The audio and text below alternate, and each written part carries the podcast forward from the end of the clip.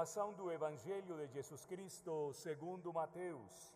Glória a vós, Senhor. Naquele tempo, disse Jesus aos seus discípulos esta parábola: O reino dos céus é como a história de dez jovens que pegaram suas lâmpadas de óleo e saíram ao encontro do noivo. Cinco delas eram imprevidentes e as outras cinco eram previdentes. As imprevidentes pegaram as suas lâmpadas, mas não levaram óleo consigo. As previdentes, porém, levaram vasilhas com óleo junto com as lâmpadas. O noivo estava demorando e todas elas acabaram cochilando e dormindo. No meio da noite ouviu-se um grito: O noivo está chegando, ide ao seu encontro. Então as dez jovens se levantaram e prepararam as lâmpadas. As imprevidentes disseram para as previdentes: O nosso óleo está acabando, as nossas lâmpadas estão ficando sem luz. Dai-nos um pouco do vosso óleo. As previdentes responderam então: De modo nenhum, porque o óleo pode ser insuficiente para nós e para vós. É melhor ir descomprar aos vendedores. Enquanto elas foram comprar óleo, o noivo chegou e as que estavam preparadas entraram com ele para a festa de casamento. Depois, a porta se fechou. Por fim, chegaram também as outras jovens e disseram: Senhor, Senhor, abre-nos a porta.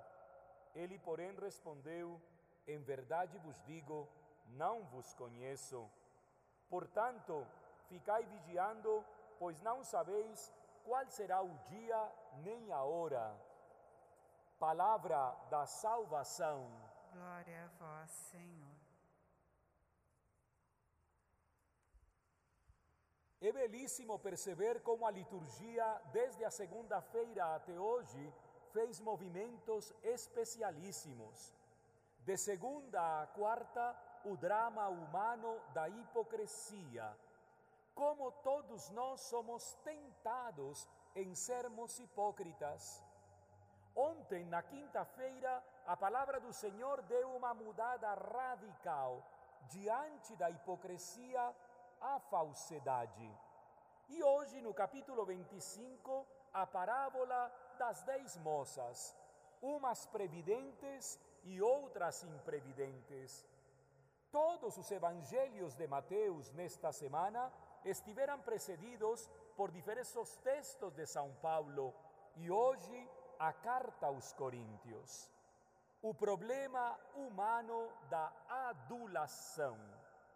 Os aduladores são perigosíssimos na nossa vida, mas muito mais perigoso quando nós damos crédito a aquilo que os aduladores nos apresentam.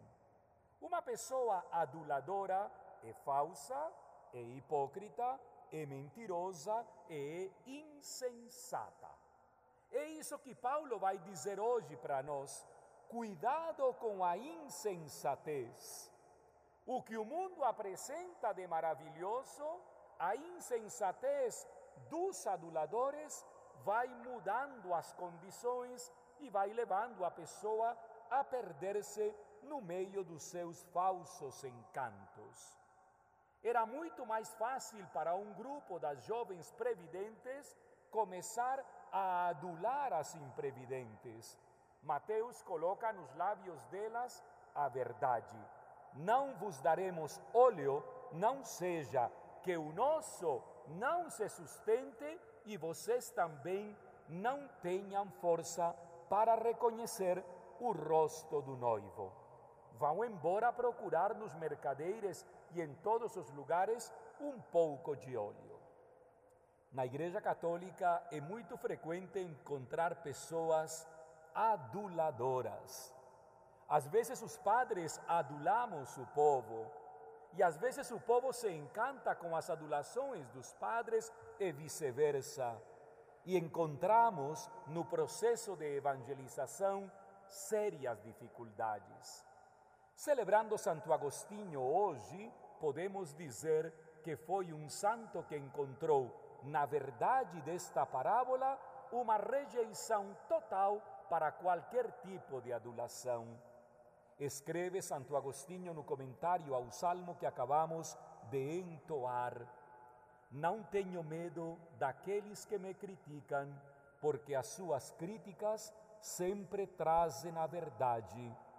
Tenho medo daqueles que me adulam, porque as suas adulações me corrompem. Santo Agostinho, rogai por nós.